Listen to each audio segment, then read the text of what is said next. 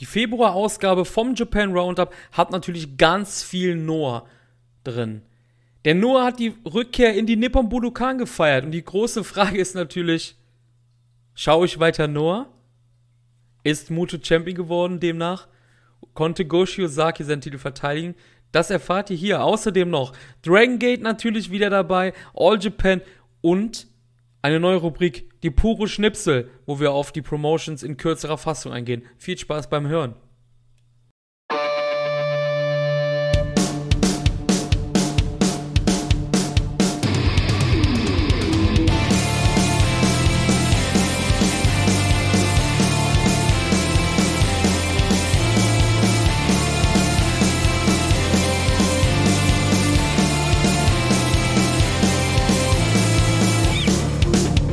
Hallo liebe Schuyakuisten und Freunde von Wrestling-Infos.de. Hier ist wieder euer Host, der Chris. Wir sind hier beim Japan Roundup, Ausgabe im Februar und bei mir ist natürlich wieder Marius. Hi Marius, grüß dich. Hallo Chris und hallo liebe Zuhörer zu einem neuen Japan Roundup. Ich habe Bock, es ist einiges passiert, deswegen müssen wir hier unbedingt mal über alles außerhalb von New Japan sprechen. Ja, ihr habt es ja gerade schon im Off oder wie auch immer man das nennt, was ja vor dem Podcast platziert wird mittlerweile bei Wrestling Infos. Habt ihr schon gehört, dass unser großer Augenmerk in dieser Show natürlich der Rückkehr von Pro Wrestling Noah an die Nippon Budokan gewidmet wird. Aber wir haben uns was Neues überlegt, um irgendwie, ja, ich sag mal, ein bisschen das zu entschlacken mit den ganzen Promotions. Kann man das so sagen, Marius? Weil wir ich ja. Ich denke auch, das ist ein gutes Wort, ja. Ja, ne, also weil wir haben ja so ein paar Promotions, die wir halt gerne regelmäßig, unregelmäßig, sag ich jetzt mal, verfolgen. Und wir haben halt gedacht, hm, können wir das irgendwie kombinieren mit News, die passiert sind, die wir auf jeden Fall ja, erwähnen möchten. Wir können schon mal sagen, das ist so ein bisschen so wie so ein Pilotprojekt. Das wird auch nicht riesengroß sein, dieses Segment, dieses Showsegment.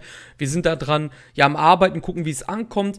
Und ich kann direkt sagen, es ist kein Yoshi dabei, nicht weil wir das jetzt nicht gucken, das haben wir schon mal thematisiert, sondern ich habe mir einfach nichts rausgeschrieben. Ich denke, dass Yoshi-affine Leute uns da vielleicht auch Tipps geben können die nächsten Wochen, oder?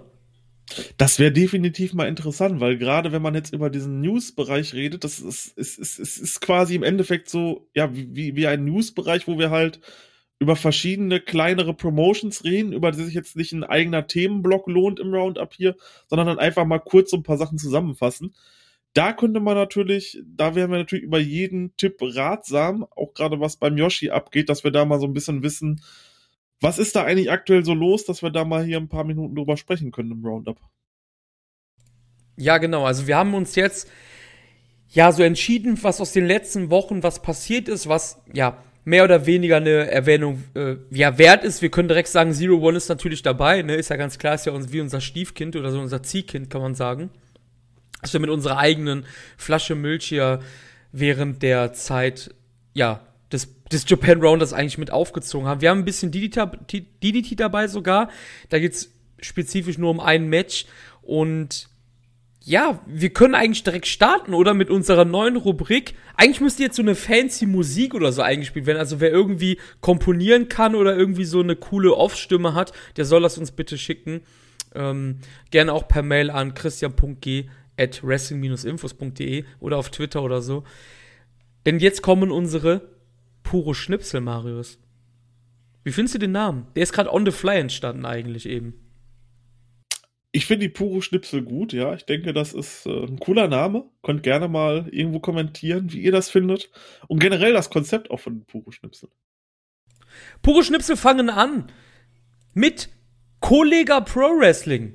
Jetzt denkt natürlich jeder da draußen, hat das Alpha-Tier in Japan seinen Fuß im Wrestling-Bereich gesetzt, Marius?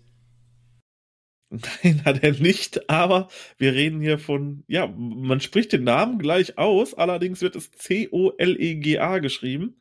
Und das ist die neue Promotion von unserem, naja, man kann schon fast sagen, Shuyako Ehrenmaskottchen, dem Bodyguard.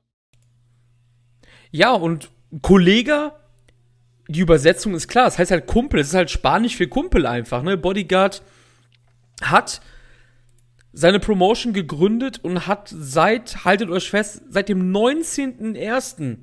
24 Shows veranstaltet, Marius.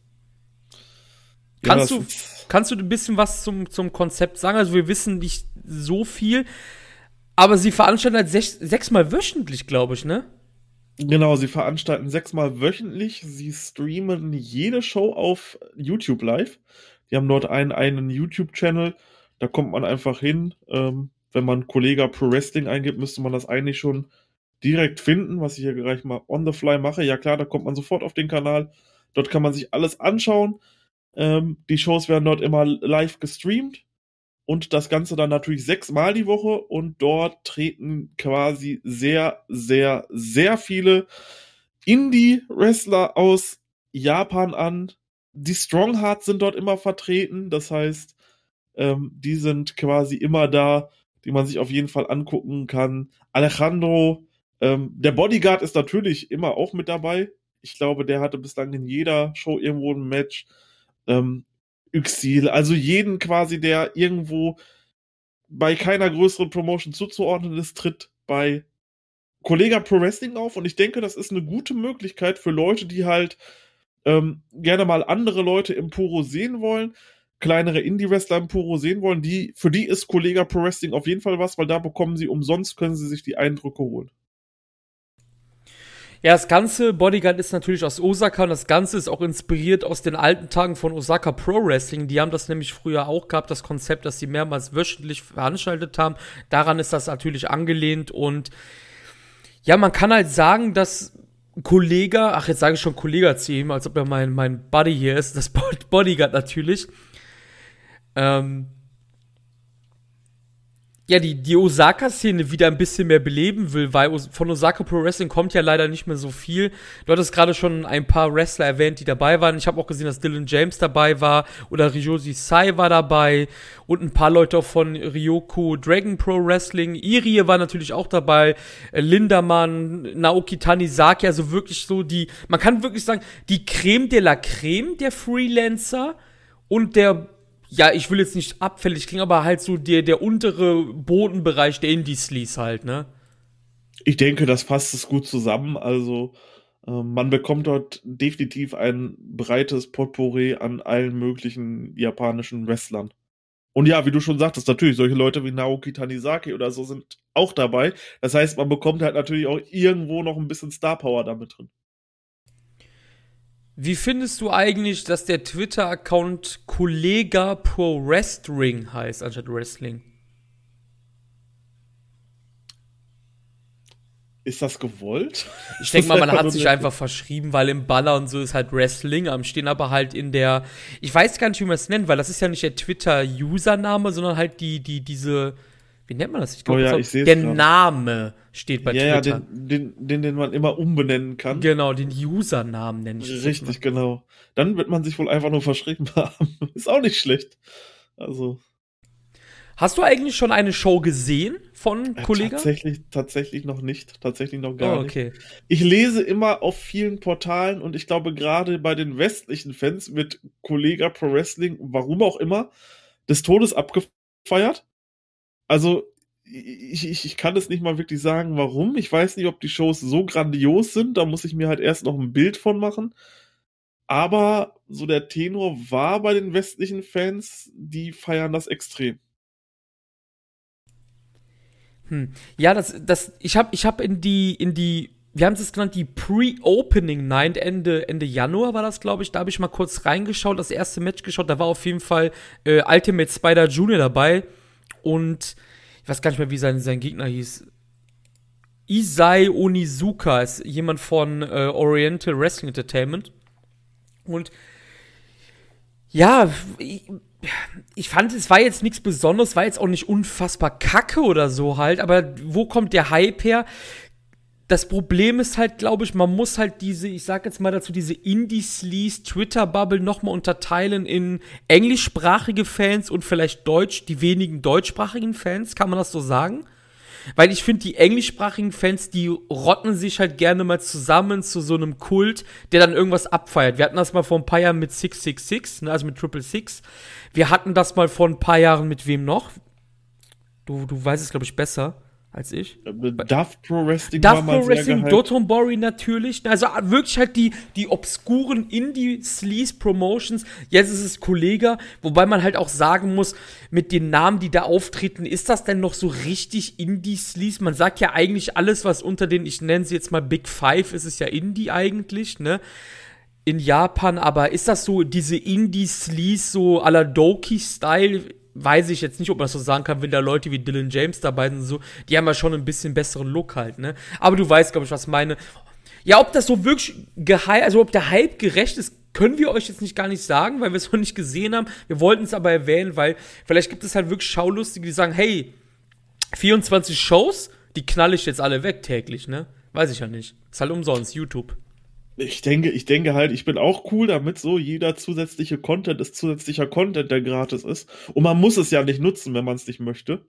Wenn man allerdings Lust ja, hat, ja, genau. dann kann man es natürlich gerne machen. Und ich denke, das werden auch einige nutzen. Und ich freue mich darüber, wenn sich Leute freuen. Und das hilft halt alles nur dem Puro im Endeffekt.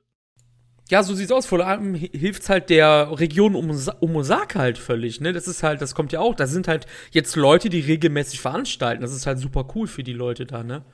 Das darf man auch nicht außer Acht lassen. Das ist richtig, ja. Also Fans, lass ich jetzt mal beiseite, ich meine halt wirklich die Wrestler, ne? Das sind halt Jobs. Gut. 100 Prozent. Schnipselthema Nummer 1 hat sich damit erledigt. Schnipselthema Nummer 2, Marius. Da war ich ein bisschen enttäuscht von dir, weil Du bist ja eigentlich so der Typ für diese Joint-Shows eigentlich immer. Du bist da immer richtig offen.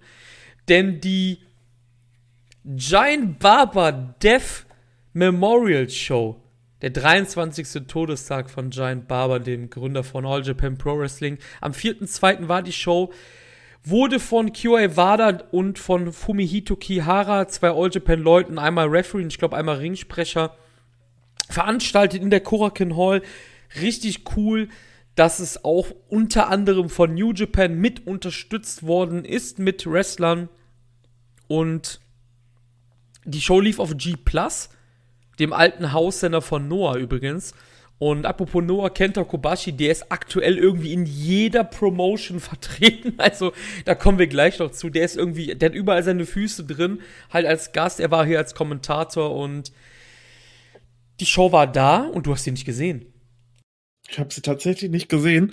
Ich fand die Show, die Giant Barber Show, wann war sie? 2019, glaube ich, war die, war die, war die erste Giant Barber mhm. Memorial Show. Die fand ich absolut großartig. Aber es war auch so ein bisschen, was einen, was einen gereizt hat. Man hatte Tanahashi und Miyahara auch im Main Event noch stehen. Gegeneinander das erste Mal, first time ever es war generell irgendwo noch mal so ein bisschen anderes Feeling. Es gab ja da noch die ähm, Abdullah the Butcher, ähm, was war es, Retirement Show? Nee, das war eine, doch, irgendwie sowas war das. Auf jeden Fall gab es da auch noch eine große Zeremonie für, für Abdullah the Butcher und es waren wirklich auch große Namen in Japan, Dory Funk Jr. und so. Das kann man natürlich damit jetzt nicht vergleichen. Außerdem gab es für mich halt genug andere Sachen noch zu schauen und ich glaube, du hattest die geschaut, ich habe dich gefragt, jo, lohnt es sich? Du meintest, ja, ist halt so Durchschnitt gewesen, also nicht so gut wie die erste Show, wo wir wirklich geile Erinnerungen dran haben und richtig Spaß mit hatten. Ähm, von daher habe ich mir sie nicht angeguckt, leider.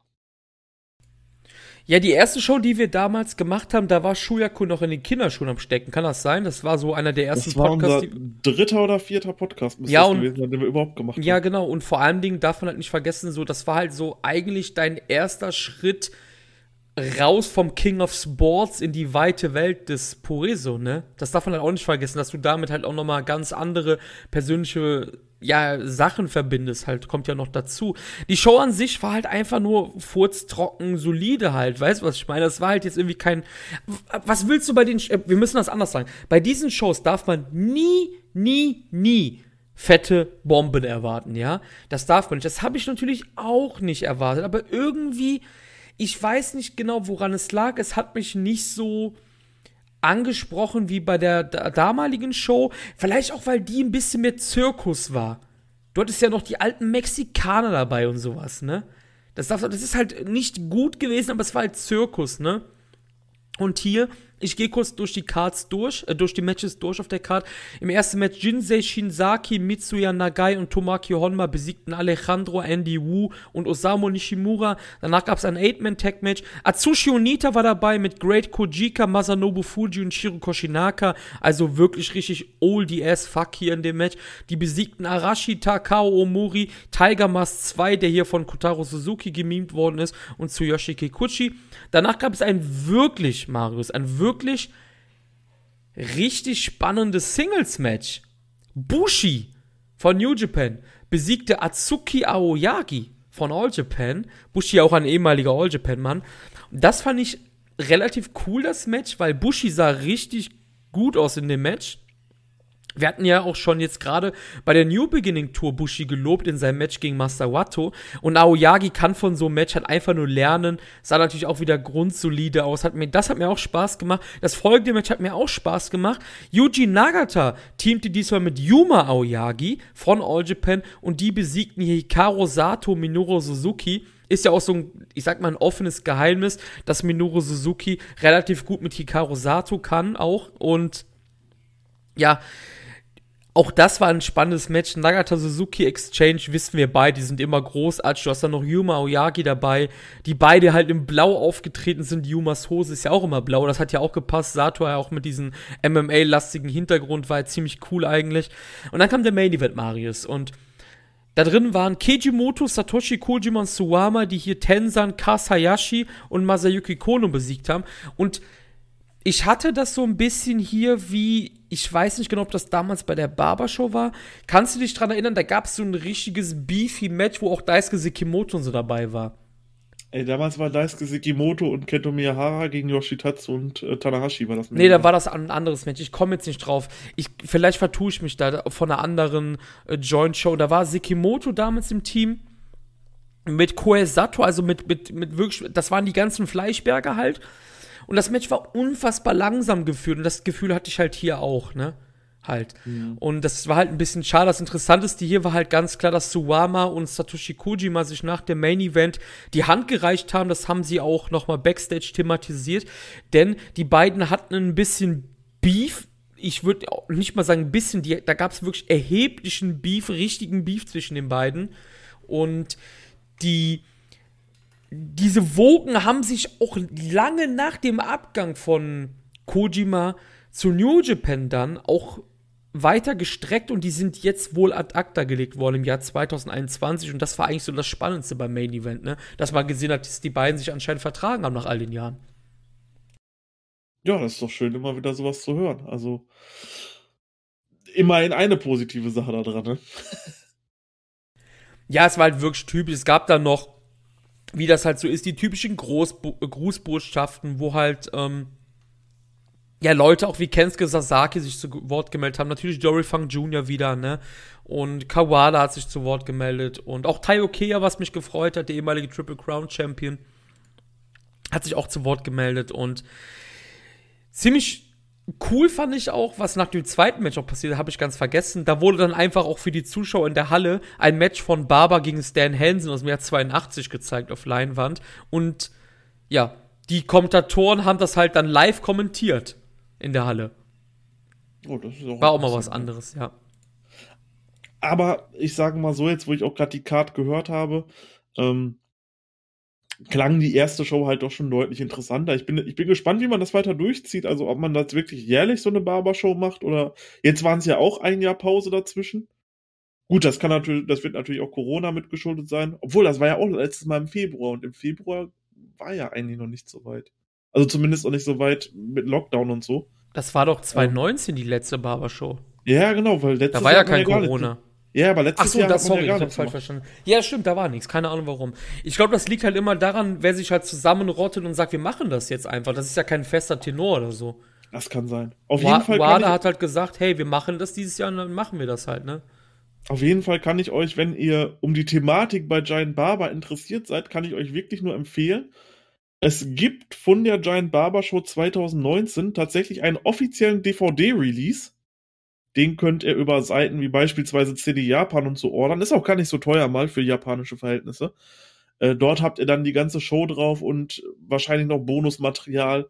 Ich bin auch tatsächlich am überlegen, ob ich mir das hole, weil wie du schon sagtest, das war mein erster wirklicher Berührungspunkt mit Puro außerhalb von New Japan.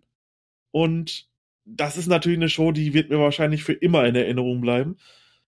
Für mich war es damals ein echt cooles Erlebnis. Ich denke, da könnten sich auch noch andere mit anfreunden. Das heißt, es gibt auf jeden Fall einen DVD-Release, das weiß ich. Die ist draußen und ja, da, da kann man die ordern, wenn man daran mal Interesse hat, sage ich mal so. Ja, wenn ihr den Gutscheincode Shuyaku eingibt bei CD Japan, bekommt ihr 95% Rabatt. Schön wär's. Ähm, Marius, wer das nicht kennt, das war so ein kleiner Insider monatelang. Der Marius, der ja hat so oft Werbung für CD Japan gemacht, dass wir halt gesagt haben, warum werden wir halt nicht gesponsert von denen ne, mittlerweile, aber ja, da kam noch nichts. Die haben auf meine Mails auch nicht geantwortet, also von daher. Ja, genau, ja, wer, wer, CD Japan nicht kennt, ganz, ganz kurz zur Zusammenfassung, ist natürlich, ist natürlich keine Werbung oder so, ähm, aber dort kann man japanische DVDs bestellen und Blu-rays und Musik-CDs und auch Magazine kann man dort bestellen. Das heißt auch viele Puro-Sachen, die man so nicht im Internet findet und die so nicht auf den Networks sind, kann man sich dort bestellen. Zum Beispiel gibt es dort über Zero One auch eine, auch einiges zu bestellen. Die haben nämlich Anfang der 2000er quasi das, was Dragon Gate heute macht, zu jedem Jahr so mehrere DVDs rausgebracht, wo man dann quasi die Geschichte von Zero One noch einmal nacherleben kann, was man halt wahrscheinlich, ja, wahrscheinlich nirgendwo mehr im Internet findet. Äh, das kann man sich damit nachschauen. War das jetzt extra, dass du die Brücke geschlagen hast zu Zero One? Mir ist das dann irgendwann so eingefallen. Ich okay. dachte, hey, das könnte man machen. Das war ganz cool, denn das nächste Thema ist nämlich Zero One. Way. Da gab es eine, aber eine weniger coole Ankündigung am 29.01. Möchtest du den Zuschauern sagen, was da passiert ist? Ähm, ja, genau. Und zwar war ja am 14.03. Ähm, eine Show geplant in welcher Halle war es? In der Sumo Hall. In der Sumo Hall, genau. Ja, und die Show wurde leider abgesagt. Also das war ja ein großes Ding. Dort hatte man schon Matches angekündigt und ja, im Endeffekt wirklich auch eine tolle Card zusammengebracht. Das sollte halt äh, ja zum, zum 20. Jahrestag von Zero One sein. Leider wurde diese Show abgesagt, wurde verschoben auf das Jahr 2022. Ob sie dann stattfindet, keine Ahnung. Uns entgehen da wirklich viele coole Matches. Dort war einiges geplant für die Show. Ich denke, das wäre eine coole Nummer geworden, aber leider hat man es abgesagt, weil die schlicht und einfach die Halle anders benutzen. Also die Sumo Hall wird quasi anders benutzt. Ja, genau. Ich, also, wenn ich das richtig verstanden habe, ist halt ein Sumo-Event gebucht worden für den Tag oder für das Wochenende, wie auch immer. Und die haben halt immer Vorrang, ne? Ja. So habe ich das verstanden. Natürlich ärgerlich für Zero One, aber. Ja, definitiv. Das ist halt so ein bisschen. Das ist so ein bisschen wie in der Bundesliga, wenn dein Team im Abstiegskampf ist, die treffen aus zwei Meter das Tor nicht und gegenüber schießt dann der, der Verein aus der Europa League aus 35 Metern in 90. Minute das Siegtor, ne? Weißt du? Ja. Das ist das halt. Das ist halt wirklich so, während bei anderen Promotions alles klappt, ist bei Zero One seit, ja, seit ein paar Jahren geht halt irgendwie alles schief. Wrestler müssen entlassen, also beziehungsweise aus dem Vertrag äh, nicht entlassen in dem Sinne, aber ja, rausgenommen werden wegen Kohle, dann steht man mehrmals vom, vom, ja, vom, vom Ruin und dann sowas ist halt echt ärgerlich. Ich vermute auch wirklich ganz stark, dass man Tamura nur den Titel abgenommen hat, dass man halt mit Masato Tanaka einen dicken Namen Main Event hat, ne? Das ist ja jetzt auch hinfällig halt dadurch, ne? Das, das ist es im Endeffekt, ja. Es war ja eigentlich geplant für die Show ein Titelmatch Masato Tanaka gegen Shima. Das wurde jetzt verschoben auf den 30.05.2021. Ähm, da hätte man dann quasi auch den Titel nicht wechseln lassen müssen. Ich denke, man hat es wirklich nur gemacht, um mit Masato Tanaka Tickets zu sellen, weil Zero One in der Sumo Hall, das ist halt schon ein gewagtes Projekt gewesen. Ne? Da brauchst du halt jeden Namen, äh, den du irgendwie bekommen kannst. Ja, definitiv. Und du hast gerade gesagt, am 30.05. ist dann in der Korakuen Hall das Match zwischen Tanaka und Shima. Ja, Zero One läuft jetzt aber auch auf Twitcasting. Ich habe keine Ahnung, was das ist, aber es läuft da jetzt. Genau, Twitcasting ist eine Plattform. Ähm, das kann man sich vielleicht so vorstellen. Äh, ja, es ist, glaube ich, so ein bisschen aufgebaut wie, wie Twitch im Endeffekt. Und dort kann man von Zero One verschiedene Events kaufen. Quasi als Pay-Per-View. Die hatten zum Beispiel ein Turnier letztens gehabt. Dort konnte man sich dieses Turnier kaufen und sich dann dort exklusiv diese Matches anschauen. War sogar recht teuer, die Preise. Also ich glaube, man hat 2500 Yen pro Show bezahlt. Das muss man sich halt auch überlegen, weil jetzt beispielsweise New Japan bekommst du für 999 Yen im Monat so viel wie du willst. Hier hast du halt im Endeffekt nur eine Show bekommen. Und wenn man dort dann die Matchzeiten zusammenrechnet, das sind dann halt, ja, keine Ahnung, knappe 40 Minuten Matchzeit. Dafür dann 2500 ausgeben. Gut, klar, wer es möchte. Es unterstützt natürlich Zero One auch ungemein. Das, das kann man natürlich nicht abstreiten. Das ist halt auch der Grund, weswegen die das wahrscheinlich machen, weil die brauchen natürlich auch Kohle müssen auch von irgendwas leben, wer das Projekt gerne unterstützt, kauft sich das. Aber selbst ich als großer Zero-One-Verfechter habe mir das dreimal überlegt, ob ich es mir hole und habe mich dann dazu entschieden, nee, komm, das ist echt zu viel Geld für so ein paar Matches. Ja, vor allem, sie haben ja irgendwie so ein dubioses Turnier da zuletzt gehalten, ne? Genau, das war das ja richtig. Ja, genau, genau also, ja. Hm. Und dieses Turnier war sogar in zwei Tagen geteilt, sprich, du müsstest 5000 Yen ausgeben, um das ganze Turnier zu sehen. Ja, genau, ja. Ja, und da wären wir halt, halt, auch bei. Ja, 40 Euro, ne? Ungefähr. Ja, ungefähr. Ja, ist halt, ja. Überlegt man sich dann doch zweimal, so böse sich das dann halt anhört, ne? Das ist halt, Richtig. ja. Dort hat aber, ja, Hayato Tamura auch verloren im Finale. Übrigens, und über Hayato Tamura haben wir die letzten Monate auch ein bisschen gesprochen. Er ist auch jetzt bei der Show, die wir uns angesehen haben, beziehungsweise du hast die ganze Show gesehen, ich habe nur den Main Event gesehen gehabt. Das war auch nicht abgesprochen eigentlich, also sonst hätten wir es vielleicht anders gemacht. Also hätte ich die Show auch ganz gesehen. Es gab nämlich Believe Z Road am 7.2. aus der Korakuen Hall wir hatten einige relativ coole Matches mit auch Outsidern. Zum Beispiel Naomichi Marufuji war dabei, der hier gegen Shoki Kitamura gewonnen hatte. Ein Zero-One. Ja, Jüngling, sage ich jetzt mal. Und ähm, Yuya, Yuya Aoki war dabei, der mal gewinnen durfte hier gegen, ja, weil er bei Big Japan ja nicht so oft gewinnt, gegen Satsuki Nagao. Kabel Ito, den wir von All Japan kennen, der war dabei. Wir hatten ein Great geschrieben Gilead, G-L-E-A-T, Match gegen Zero One Match, was der Great Mann Takanori Ito gewonnen hatte. Und vor allen Dingen hatten wir hier ein Match, wo du mir schon im Vorfeld gesagt hast, was ziemlich cool ist. Lindermann hat seinen Titel hier verteidigt gegen Asuka nach elf Minuten und da warst du hin und weg, ne? Ja. Generell zu der ganzen Show, was du gesagt hast, wenn jemand zwei Stunden Zeit hat, sollte er sich diese Show angucken. Es war nichts Weltbewegendes in dieser Show, aber es war durchweg eine wirklich gute Wrestling-Show, wo alle sich unglaublich Mühe gegeben haben. Aoki gegen Nagao war super stark. Ähm, das Great Match auch, Ito gegen Baba, war wirklich der Wahnsinn. Unglaublich stiff geführt, hat richtig Spaß gemacht. Und natürlich auch Elindermann gegen Asuka. Sehr, sehr cooles Match. Ähm, unglaublich high-flying, unglaublich intensiv, was die dort gezeigt haben an Moves. Äh, spektakulär teilweise. Ging auch wirklich sehr schnell vorbei, fand ich nach elf Minuten. Aber es war echt stark. Ich habe diesem Match hier, wenn wir jetzt mal bei der Sternebewertung sind, habe ich dem Ganzen vier Sterne gegeben. Das war echt ein ordentliches Match. Und gerade zumindest die letzten beiden Matches sollte man sich auf jeden Fall anschauen.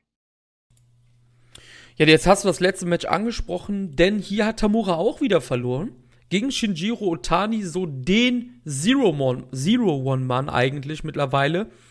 Der hat hier das Match nach den Kisagiri-Chops gewonnen, hat es zweimal diesen Kisagiri-Chop einsetzen müssen. Nach 19 Minuten war es vorbei. Ich habe das Match auch gesehen. Ich habe dem Ganzen 3,75 gegeben. Du sagtest mir im Vorfeld, das hast du auch getan. Ja. Ich fand das Match eigentlich, ich fand das Match wirklich gut. Man hat richtig gesehen, der jüngere Tamura versucht erstmal ja, kann man sagen, ein bisschen corky das Ganze anzugehen, hier gegen den alten Otani, aber der zerlegt den halt auf dem Boden komplett einfach. Ne? Da hast du halt einfach die komplette Erfahrung von Otani gesehen und ähm, Otani kann aber auch weiterhin ein Drecksack sein. Also seine Youngline-Zeit von New Japan war schon ehrlich drecksackig. Ja, das stimmt. Unglaublich gutes Match. Also hat mir, hat mir auch echt gefallen im Endeffekt. Äh, was man noch ganz kurz sagen könnte, Das ist jetzt eine Angabe ohne Gewehr. Ich weiß nicht, ob ich es richtig verstanden habe. Die Show war, wie gesagt, komplett auf Englisch und zu Zero One findet man halt nicht wirklich viel im englischsprachigen Bereich. Aber so wie ich es verstanden habe, hat El Lindermann, der aktuell bei der Promotion NWA World Junior Heavyweight Champion und Zero One World Junior Heavyweight Champion ist, Naomichi Marufuji herausgefordert. Zumindest hat er ihn in, nach seinem Match auf jeden Fall angesprochen und er war auch kurz zu sehen. Ob das nun eine Challenge war oder nicht, ich konnte tatsächlich nichts dazu finden. Ich nehme es aber mal an, weil warum sollte er sonst Marufuji ansprechen? Und wenn wir Lindermann gegen Marufuji bei Zero One bekommen, ja, da bin ich doch dabei. Das klingt ziemlich geil eigentlich. Muss Aber wie gesagt, alle Angaben ohne Gewehr. Er hat mhm. danach sich das Mikrofon gegriffen, hat ihn danach angesprochen. Es gab keine Übersetzung dazu. Das wird wahrscheinlich irgendwann die nächsten Tage rauskommen. Ich habe auf anschlägigen Seiten geschaut, nichts gefunden. Lassen wir uns überraschen, ob es stattfindet, aber ich würde es auf jeden Fall feiern. Ja, es klingt auf jeden Fall geil. Also, da hätte ich auch Bock drauf. Vielleicht ist das auch am 30.05. dann, ne? Wenn es dann halt. Fall, ja, ja, wäre auf jeden Fall ein würdiges äh, World Junior Heavyweight Title Match. Was ist mit Hayato Tamura? Der hat jetzt, ich sag jetzt mal, wieder verloren. Ist ja nichts Schlimmes an sich, weil der ist ja jung. Er ist ja damals sehr überraschend Champion geworden. Vielleicht hat er jetzt halt die Storyline, dass er halt ein bisschen, ja, wenn, man, man darf halt auch nicht vergessen, in Indie-Promotions in Japan gibt es halt nicht oft Storylines so, also, ne. Aber es kann ja sein, dass er jetzt halt eine Niederlagenserie hat. Da ist aber noch nichts bekannt gegeben, in welche Richtung er Just Tap Out verlässt, ne. Also er wird einfach freelancen, denke ich mal, ne. Wir hatten ja da spekuliert zuletzt. Also, ich denke auch, er wird jetzt einfach so eine kleine, ja, ich habe nun meinen Titel verloren und nun verliere ich erstmal alle Storyline bekommen. Also, das könnte ich mir vorstellen. Ja, ich denke auch, ja.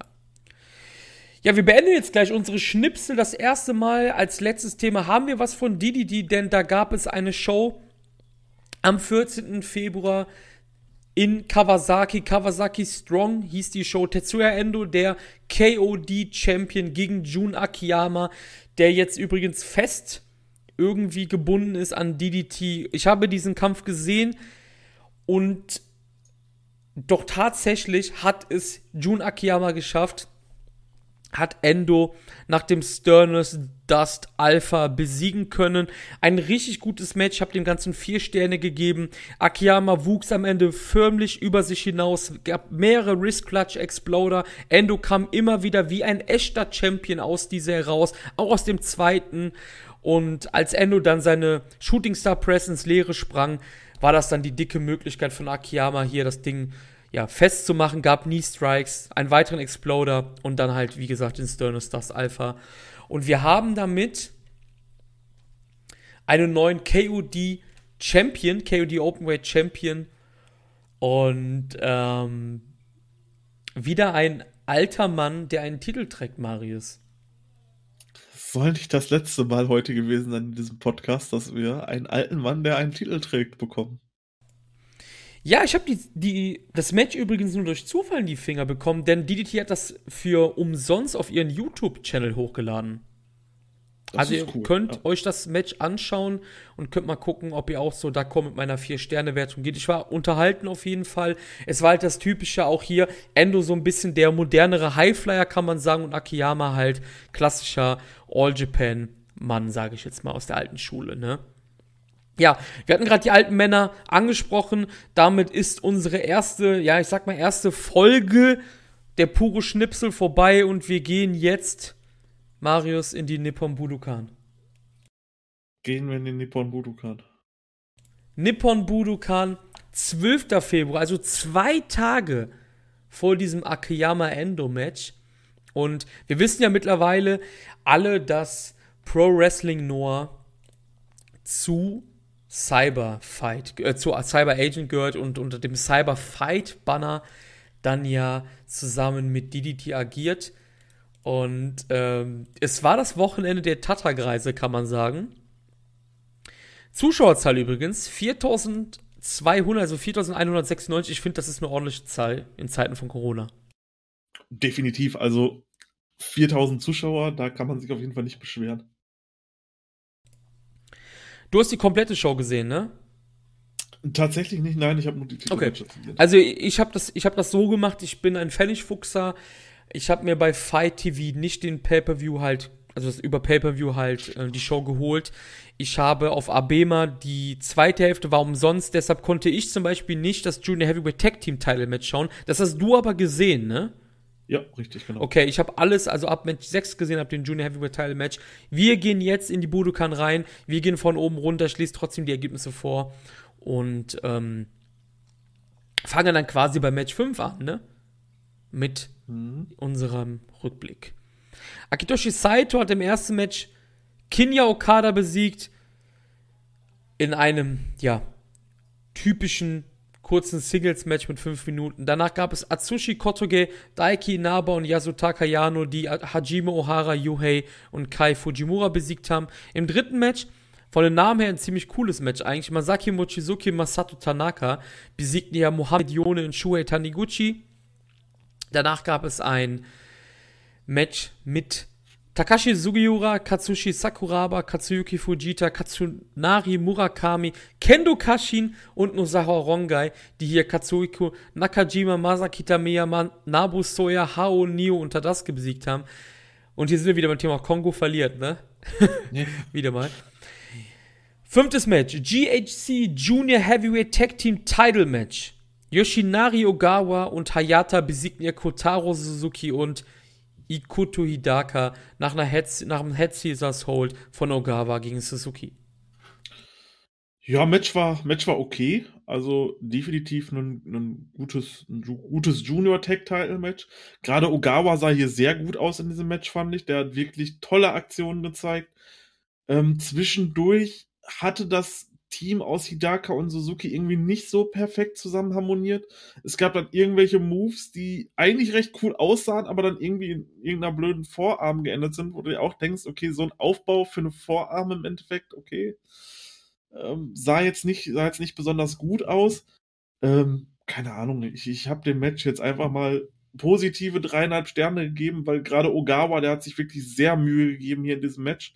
Und es war auch im Endeffekt kein Match, wo man sagen könnte, das war nicht gut oder so. Das war schon ein gutes Match, aber da war doch deutlich Luft nach oben. Ja, generell Ogawa, der ist ja auch so wie Takashi Sugiura auf so, oder auch Mochizuki sind so auf ihren x Frühling halt einfach, ne? Ogawa ist halt so mit der beste Wrestler bei Noah aktuell, ne? Ist halt mhm, unfassbar mhm, ja. einfach, ne? Der Typ sieht halt auch schon aus wie eine wandelnde Leiche, aber der wrestelt halt unfassbar gut einfach, ne? Ja, so, stimmt, ja. richtig, richtig heftig. Danach gab es ein GHC Junior Heavyweight Title Match. Seiki Yoshioka, der ehemalige Wrestle One und eigentlich sogar noch aktueller Wrestle One Cruiserweight Champion, weil die Titel sind halt irgendwie nicht vakantiert worden, die, die leben halt weiter in der Versenkung quasi. Besiegt ihr Daisuke Arada nach elf Minuten mit dem Crash Driver Titelwechsel hier. Yoshioka sagte im Vorfeld, sein größter Traum sei es, die Junior Heavyweight Championship zu gewinnen. Und das hat er halt geschafft. Und in was für einem geilen Match. Also, ich habe das richtig gefeiert. Auch Seki Yoshioka, unglaublich starker, guter Wrestler. Äh, ich habe ja vorher null Wrestle One verfolgt, also da weiß ich wirklich fast gar nichts. Ähm, hat mir sehr gut gefallen. Auch der Pin von ihm. Ich weiß nicht, ob sein, ob, ob der Move hat wahrscheinlich irgendeinen bestimmten Namen von ihm. Aber das war so ein, so ein Styles Clash Pile Driver der sah sehr interessant aus. Also habe ich auch noch nicht gesehen. Meinst du das Finish? Ja, das Finish, Ja, das ist genau. der, der, Crash Driver heißt das. Der Crash Driver, ah, guck an. Ja, das war ist auf jeden Fall, wenn man es jetzt den Zuschauern beschreiben müsste, war es halt der Ansatz zu einem Styles Clash, nur dass der halt nicht zu einem Styles Clash ging, sondern halt zu einem Pile Driver, was sehr interessant aussah. Ähm, generell auch das Match hat mir ja doch doch extrem gut gefallen. Es war sehr hart, es war sehr schnell aber beide sahen gut aus und gerade Seiki Yoshioka sah hier echt wie ein Star aus und hatte für mich so ein bisschen Ähnlichkeit wie, keine Ahnung, vielleicht so, so ein junger Taiji Ishimori tatsächlich vom Aussehen her, äh, wenn man das mal so vergleichen möchte. Ich denke, der hat auf jeden Fall noch eine große Zukunft vor sich. Der hat mir wirklich gut gefallen. Ja, das Match war halt auch mit der Matchzeit perfekt. Das war halt wirklich ein knackiges Match. Die beiden haben sich halt wirklich in den elf Minuten halt umgebracht. Das, das war halt so ein bisschen wie Shibata gegen Ishii in Light mit Junior Heavyweights halt, ne? Also ja. die beiden haben sich halt komplett umgebracht und was mir bei dem Match nicht zum Match passen, ist mir das erste Mal aufgefallen, dann halt, dass das Logo von Noah geändert, wo geändert worden ist mal wieder. Und das sieht halt aus wie ein World of Tanks Logo einfach. Ja, ne? Krass. Also ist mir in dem Match halt jetzt aufgefallen. Ich, das, ich denke mal, das gab halt vorher so, so ein Videopackage oder so dazu, aber das habe ich halt nicht gesehen. Das ist mir aufgefallen. Ich habe auch so, okay, schon wieder eine Änderung. Und ist es wieder grün, ne? Aber es ist halt, ja, ne? Gut. Äh, ja, zum Match nochmal wieder zurück absolut cooler Kampf, harte Aktionen, die Matchzeit perfekt. Man kann auch sagen, how to get away with murder in 10 minutes, ne? Ja. Oder? Brutale toll, Kicks von, ja, auf jeden Fall. Also brutale Kicks von Yoshioka, die dann in den Crash Driver gemündet worden sind. Und hat mir sehr viel Spaß gemacht, was man halt sagen muss. Es ist halt auch ziemlich krass. Yoshioka kommt von Wrestle One, ist halt in dem Sinne halt kein True Born wie ein Harada zum Beispiel, ne? und oder beziehungsweise wie jemand, der die Promotion der Juno Division so die letzten Jahre mitgeprägt hat. Und Noah kommt das erste Mal seit zehn Jahren wieder in die Budokan und ich sag jetzt mal ganz frech, ein Outsider gewinnt halt den Titel gegen so einen, ja, gegen so einen Mann, der halt loyal ist. Das finde ich halt auch, das ist ziemlich krass, oder? Eigentlich. Ist auf jeden Fall gewagt, würde ich sagen. Aber ähm, ich denke, mit, mit Seiki Yoshioka wird man noch einiges vorhaben, weil der Typ ist, ist ein Star von, von den Juniors. Der hat mich sofort gepackt und das war das erste Match, was ich von ihm gesehen habe. Der Typ ist Money. Also ohne Scheiß. Nach dem Match kam dann Haradas Kumpel Atsushi Kotoge raus und hat dann den frisch gebackenen Champion zu einem Tanz in der Zukunft herausgefordert. Also den Kampf werden wir dann in den nächsten Wochen oder Monaten sehen. Dürfen wir gespannt sein, ja. Danach gab es das sogenannte Noah Generation Match, Marius. Kaito Kiyomira und Yoshiki Namura besiegten ja Naomichi Marufuji und Yun Akiyama nach 18 Minuten nach dem Tiger Suplex von Kiyomiya gegen Marufuji. Und als das Match abgeläutet worden war, habe ich gedacht, okay, ich glaube, ich weiß, was passieren wird im Main Event. Kaito macht hier den Pin das Match hat mir wirklich gut gefallen und ich glaube, es ist so in dem noch jungen 2021 so eins der besten Tag Team Matches bisher. Definitiv stimme ich dir zu. Ähm, das Match hat natürlich einen sehr großen Fokus hier auf ähm, Jun Akiyama gelegt. Das war auch erst, vielleicht kleiner Fun-Fact mal, der, der vierte Auftritt von Akiyama bei Noah seit 2012. Also, ähm, ja, auch eine, auch eine recht seltene Begebenheit. Akiyama bei Noah. Aber hat, hat hier wirklich gut gefallen. Ich fand alle Protagonisten, außer Marufuji, der hat sich, finde ich, sehr zurückgehalten in diesem Match, fand ich aber alle sonst gut. Akiyama hat einen wirklich guten Job gemacht. Ähm, das Team aus Kiyomiya und Inamura auch.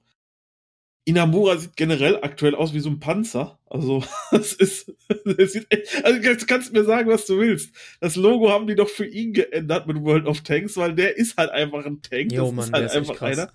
Unfassbar.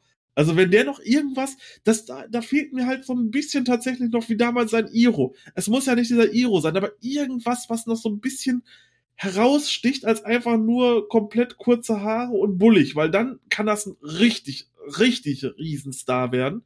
Da fehlt mir noch so ein bisschen was von dem, was, was irgendwie noch so das Alleinstellungsmerkmal für ihn. Aber so unglaublich starkes Match, kann ich dir nur zustimmen. Gerade zwischen Kiyomiya und Akiyama war richtig Yo. Feuer drin, wenn die beiden Yo. drin waren. Also, ich habe diesem Match auch vier Sterne gegeben. Ich war unglaublich zufrieden mit diesem Match. Ähm, mehr als ich eigentlich gedacht hätte. Und ja, klasse Tag Team Match.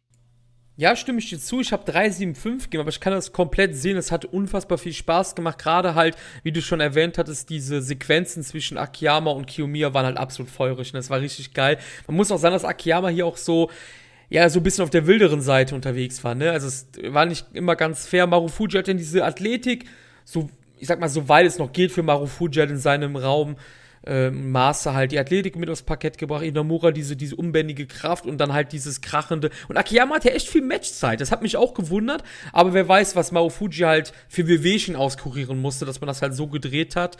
Und wenn man, wenn man so jemanden sieht wie Inamura, ne, da mhm.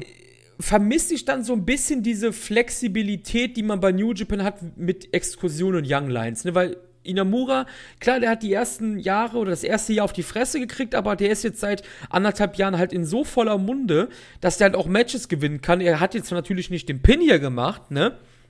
Aber er ist halt nicht immer, wie du zum Beispiel bei New Japan weißt, okay, jetzt ist halt Uemura hier in dem Tag-Team-Match so, du weißt, dass das Team aus Nagatan Uemura, Uemura hier gegen Yujiro und gegen Chase Owens verlieren wird. Weißt du, was ich meine? Mhm.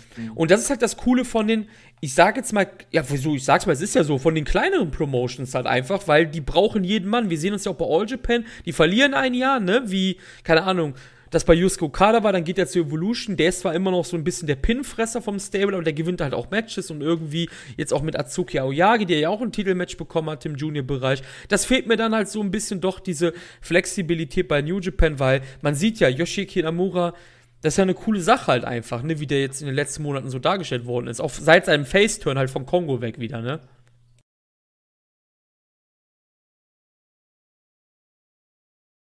Ich glaube, wir haben Marius verloren gerade. Hallo, hallo? Hörst, bist du wieder da, Marius? Ich, ich höre dich ja, aber du hast gerade zwei Unterbrechungen da drin, also ich habe dich nicht gehört mehr. Okay. Ich habe gerade nur so ein bisschen drüber philosophiert, dass ich das cool finde, dass bei den kleineren Promotions die jüngeren Leute halt relativ schnell akklimatisiert werden, halt ans normale Roster halt. Richtig, ähm, finde ich auch gut, gerade weil Inamura halt wirklich ein Rohdiamant für Noah ist im Endeffekt ähm, der und Kiyomiya, die sind halt die Zukunft der Promotion, das kann man halt so sagen. Und er bräuchte halt jetzt noch so ein bisschen Feinschliff. Er müsste sich vielleicht jetzt auch irgendwo so ein bisschen seine Sporen verdienen. Ähm, vielleicht auch noch Auftritte in anderen Promotion, einfach um noch ein bisschen, noch ein bisschen mehr noch dazu zu lernen, um sich noch ein bisschen mehr zu festigen, weil dann kann das wirklich ein absoluter Topstar in Japan werden. Also ich habe am Anfang nicht gedacht, dass Inamura so krass gut ist, aber wie der sich jetzt schon verbessert hat, allein über das letzte halbe Jahr, ist, ist gigantisch. Also wirklich. Der Typ, ähm, dem stehen alle Türen offen. Danach gab es den Double Main Event. Eins. GHC National Title Match. Kenno besiegt hier Masakatsu Funaki nach 10 Minuten mit einem Dragon, Dragon Suplex Hold. Das war seine fünfte Titelverteidigung. Und ich bin sehr gespannt, was du sagst, weil ich bin mir jetzt gerade nicht mehr sicher, aber bei dem Sakuraba Kenno Match warst du jetzt nicht so gut drauf zu sprechen oder vertue ich mich da gerade? Ähm, nee, also bei dem Sakuraba Kenno Match war ich zufrieden. Das war gut. Okay. Und die letzten Matches zeigen es ja auch ich möchte noch ganz kurz anerwähnen, Kenno hatte noch einmal davor gegen Katsunari Murakami eine Verteidigung gehabt im Januar um den GHC National Title. Das war im Endeffekt auch dasselbe Match wie gegen Sakuraba. Es war wirklich sehr, ähm, sehr Shoot-Style MMA-lastig so ein bisschen. Und hier hatte man es ja auch gehabt, es war viel, viel Grappling auf dem Boden ich fand das so krass, wo Funaki ihm einfach die ganze Zeit mit der flachen Hand auf den Kopf haut, als er auf ihm drauf lag. Dieser Spot, der war echt, der war echt nice. Ähm, ja, das Match hat mir gut gefallen. Es ist immer noch nicht mein, mein absolut präferierter Stil. Aber wahrscheinlich kann ich mich halt eben auch durch so Leute wie Case Okuda und so, so langsam mit diesem Stil ein bisschen mehr anfreunden. Und ich fand's gut, es hat mir gefallen. Es war nicht so stark wie die beiden Matches davor, aber es hatte definitiv seine Berechtigung. Ich habe dem Ganzen dreieinhalb Sterne gegeben, ich war unterhalten.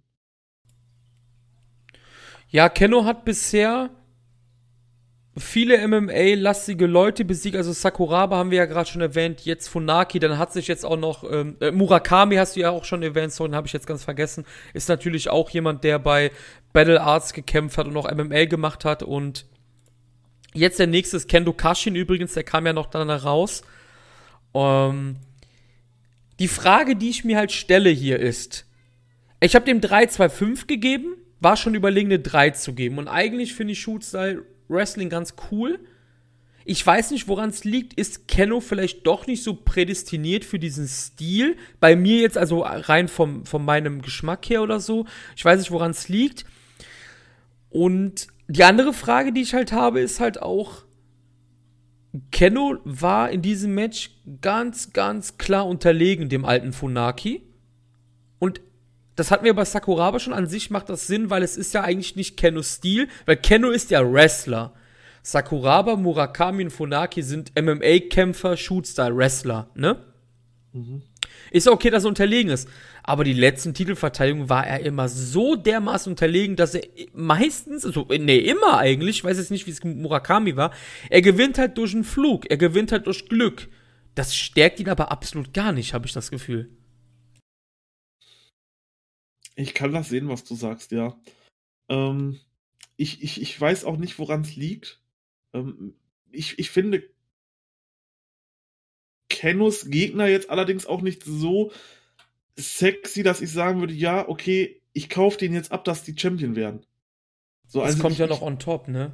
Ja, ich, also wäre jetzt hier Masakatsu Funaki Champion geworden, ich glaube, ich hätte wieder ausgemacht, ne? Also ehrlich jetzt, nachdem man Kenno wirklich so gut und dominant überall dargestellt hat, auch mit den Verteidigungen gegen, ja, wie war's denn? Gegen Kiyomiya, was ich so unglaublich stark fand. Ich meine, das war Kiyomiya gewesen letztes Jahr, ne? Ja. Ja, genau. Äh, Aber seitdem geht's halt genau in die andere Richtung, ne? Er ja, kämpft genau, halt gegen die Shootstyle-Leute, ist immer unterlegen, was ja an sich Sinn macht, weil er ist Wrestler. Natürlich, er möchte den Stil mitgehen, merkt aber so scheiße, am Ende kommt er zum Wrestling zurück und gewinnt, okay, ne? Aber es lässt ihn halt nicht stark aussehen, wenn er gegen die 50-jährigen Shootstyle-Wrestler nicht also richtig gewinnt, so, ne? Mhm. Ich sehe halt noch nicht irgendwo das Ziel dieser Storyline. Wo, wo führt das Ganze ja, hin? Genau. Wer wird da im Endeffekt, also wie, wird er jetzt weiter irgendwelche alten, alten Leute da besiegen? Oder kommt irgendwann einer, der ihm dann halt überlegen ist, weil der vielleicht noch jünger ist? Hat man da vielleicht noch irgendwie ein Feuer? Ich wüsste jetzt halt leider nicht, wen tatsächlich äh, man dafür nehmen könnte. Weil man hat Keno ja eigentlich schon recht gut aufgebaut und halt auch als glaubwürdigen Champion. Jetzt bröckelt das so ein bisschen, dass sich für mich die Frage stellt, okay, es müsste jetzt eigentlich dahin führen, dass dann irgendwann ein, ein Shoot-Style-Wrestler, MMA-Fighter, sonst was kommt, der halt nochmal 10 Jahre oder 20 Jahre jünger ist als seine jetzigen Gegner, der ihm dann halt einfach überlegen ist, weil er dann halt auch körperlich und ausdauertechnisch und so mit ihm mithalten kann. Ja, ist eine gute Frage. Ich weiß auch nicht, wo das hinführt. Das meinte ich. Also, ich habe echt absolut keinen Peil. Bisher haben sie ja den National Title so dargestellt, halt wirklich wie das bei New Japan lange Zeit waren wie der IC-Teil. Also es sind halt bisher nur dicke Bomben als Champion gewesen, ne? Das haben wir auch nicht vergessen. Wenn du an die dicken Bomben denkst, würde halt noch ein Go Shiozaki fehlen in der Titelhistorie, ne? Da kommen wir ja gleich noch zu, zum Beispiel. Aber ich weiß halt, wie gesagt, nicht, wohin das führt. Mit Kendo Kashin ist der nächste in dieser Riege da, der ja auch jahrelang für Inokis Genome Federation gekämpft hat, also auch Shootstyle gemacht hat und alles. Und der Unterschied ist aber zu vor allem Dingen Funaki und Sakuraba. Kendo Kashin ist nicht gut. Und der ist schon seit, seit ein paar Jahrzehnten nicht gut. Was meinst du, wie der jetzt ist in 2021? Weil Funaki und Sakuraba können ja noch. Ich habe Angst, ich habe Angst. Ja, das wird nicht gut werden. Ich sag dir ganz ehrlich, das wird nicht gut werden. Also, kann ich ja, mir nicht vorstellen, dass das gut wird, ne? Ich habe Angst, dass er sogar noch den Titel verliert, also. Nee, das glaube ich hab nicht. Habe ich bei jeder dieser Verteidigungen gegen diese alten Männer aktuell Angst, weil sie es halt irgendwie ja, da kommen wir so gleich Trend zu. durchzieht. Ich, ich weiß nicht, aber irgendwie zieht sich bei allen Promotions irgendwie so ein Trend durch, außer ja, keine Ahnung, New Japan und Dragon Gate jetzt mal ausgenommen, dass irgendwelche alten Leute irgendwas gewinnen müssen. Und da habe ich echt Angst vor, weil Kenno gefällt mir echt gut als Champion. Ich sehe halt noch nicht, wer ihn besiegen soll, aber ich finde es auch erstmal noch gut. Sein Rain wird nicht langweilig oder so. Ähm, ja, schauen wir mal. Ja, du bist halt so ein bisschen auf Umleitungskurs, ne? Double Main Event 2. GHC Heavyweight Title. Ihr müsst alle ganz stark sein. Keiji Muto besiegt Go Shiozaki, beendet seinen unfassbar guten Reign. Seinen besten Reign seiner Karriere auf jeden Fall, weil Go hatte nie gute Regentschaften bisher mit dem Titel. Oder nie so gute. Der Pro Wrestling Master schnappt sich den Titel, wird damit zum Grand Slam Champion, weil er ist einer der wenigen, und genau gesagt, er ist der dritte, der alle drei Titel von dem Big Three gewinnen kann in Japan. Und Muto ist neuer Champion, Marius. Ja, ich, ähm, ich möchte mich auskotzen, möchte allerdings vorher erstmal, das habe ich so gelernt, lobend erwähnen. Das Match war besser, als ich es erwartet hätte. Es äh, fing nicht besonders spektakulär an, es war recht langsam, wo ich gedacht habe, okay, da hast du eigentlich gar keinen Bock drauf. Das wurde zum Schluss dann aber ja doch recht emotional und recht spannend. Auch weil mich die Thematik um, um Go Shiozakis Rain doch ja sehr interessiert hat und ich da doch recht invested war in dem Rain von ihm. Deswegen habe ich dem Ganzen zugute halten müssen, dass es echt zum Ende richtig gut wurde und ich hier auch bereit war, vier Sterne rauszugeben. Allerdings, dass man hier tatsächlich den Titel wechseln lassen hat, finde ich absolut fatal. Ich kann natürlich verstehen, dass man sich gerne mit so Namen wie Keiji Muto und so schmückt. Ist natürlich auch ein großes Ding in Japan, gar keine Frage.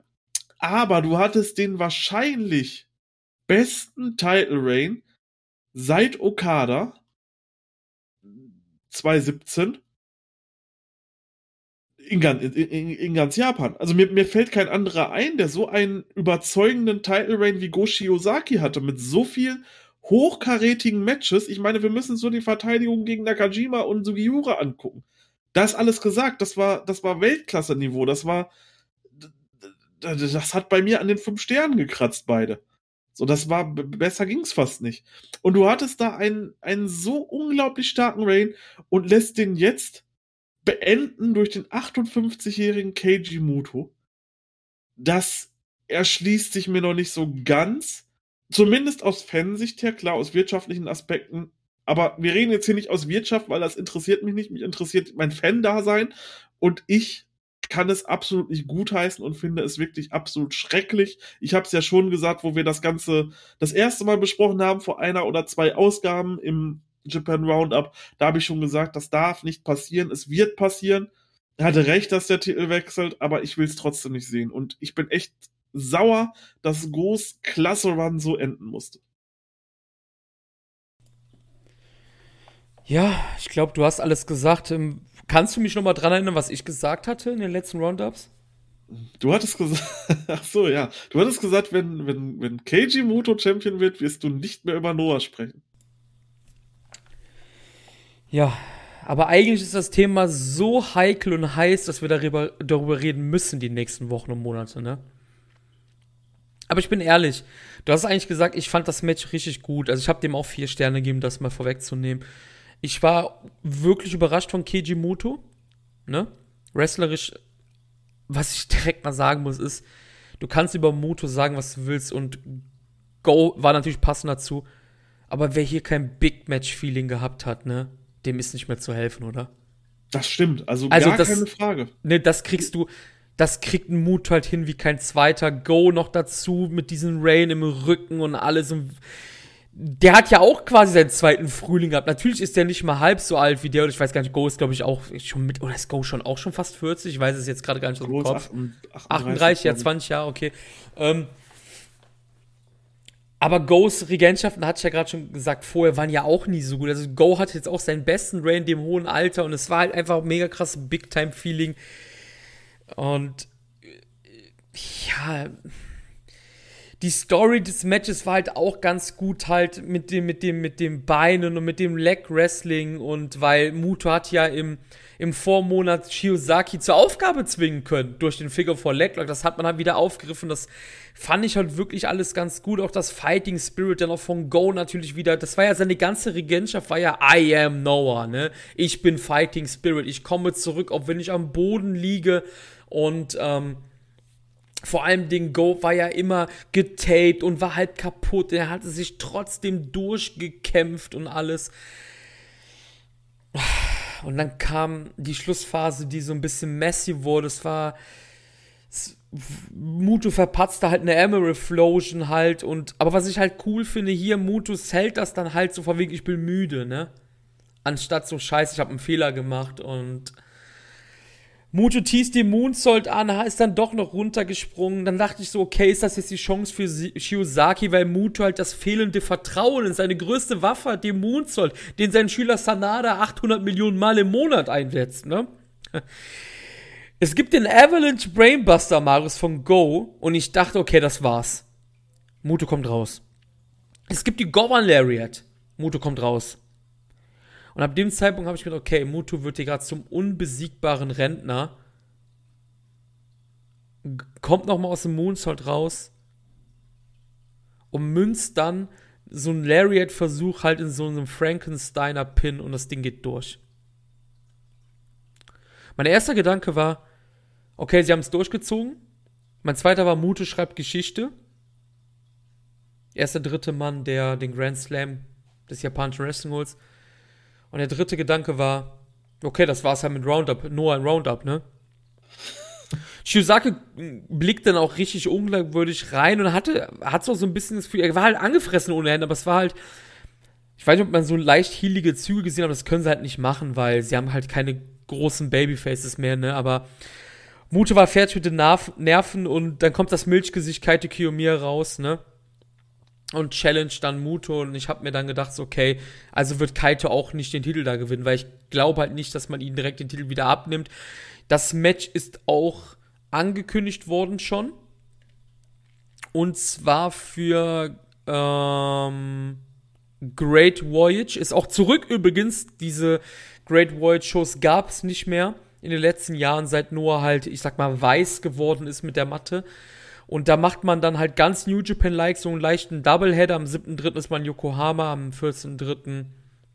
ist man dann in Fukuoka. Und ich glaube, das Match gibt es in Fukuoka. Ich weiß nicht genau, ob das Match, beziehungsweise ob die Halle und die Stadt ist, glaube ich, zu klein für einen Titelwechsel, oder? Zu Kiyomiya. Also ich glaube, das ist zu klein. Marus, ich weiß was ich sagen soll. Das Match war gut. Ich finde die Entscheidung immer noch nicht gut. Ich will nicht sagen fahrlässig. Ich bin zumindest zufrieden, dass Go nicht mit irgendeinem Move besiegt wurde, sondern halt mit so einem Flashpin halt, ne? Mhm. Also es war halt wirklich ein Aussetzer von Go, der nicht aufgepasst und es war dann vorbei. Es war jetzt irgendwie nicht, dass Mute den Mut so eingesetzt hat oder eine Lariat. Also er hat ihn halt wirklich mit einem Flashpin voll besiegt, was mich ein bisschen milde stimmt natürlich. Aber ich finde die Situation trotzdem nicht gut. Nein, ich, ich auch nicht. Also, du hast eben gesagt, dass das Big-Time-Feeling, das hatte ich natürlich auch gehabt. Das, das, kann man nicht abstreiten. Das war natürlich ein Money-Match und prädestiniert für die Budokan. Aber wenn ich jetzt dran denke, jetzt einen, keine Ahnung, langen Titel-Rain von Moto, so, ich, das, das will ich nicht mehr sehen. Dafür ist er halt auch einfach nicht mehr in Shape genug. Das, da, hast du Leute, keine Ahnung, hätte jetzt mal, wäre jetzt mal Saki Mochizuki Champion geworden. Da hätte ich gesagt, geil, da gehe ich mit D'accord, der haut dir auch ein halbes Jahr noch Top-Matches raus, ne? Ohne Probleme. So. Genau das gleiche Minoru Suzuki oder so. Da weißt du, okay, da kriegst du noch was. Aber Moto, der ist halt schon. Ich weiß auch nicht. Ich, ich, der ist halt einfach schon zu alt und zu kaputt irgendwo. Das hat man auch hier so ein bisschen gemerkt. Klar ist das ein großer Name, aber ich fand so schön, also Kenno und Go, das waren wirklich zwei wirklich tolle Champions, wo ich sagen muss, ey, diese Reigns haben so Spaß gemacht. Und wir haben es ja auch gesagt, du hast es auch gesagt, der einzige, der Go eigentlich den Titel abnehmen darf, ist Kiyomiya. Ende aus. Das muss Kiyomiya machen und damit wäre ich auch vollkommen cool gewesen. Ja, und hätte dann beispielsweise, was weiß ich was, Nakajima, Sugiura, von mir aus auch Go Kenno den Titel abgenommen, hätte ich gesagt, prima, hey, okay, dann haben wir jetzt Go und Kiyomiya als Champion in vertauschten Rollen. Aber so jetzt Muto und ich habe Angst, dass bei Kenno vielleicht dasselbe irgendwie noch passieren könnte und da dann auch halt irgendwo wieder ein, ein alter Greis im Endeffekt dann auch den Titel gewinnt. Ich weiß es nicht. Also Noah war echt auf einem richtig klassen Weg.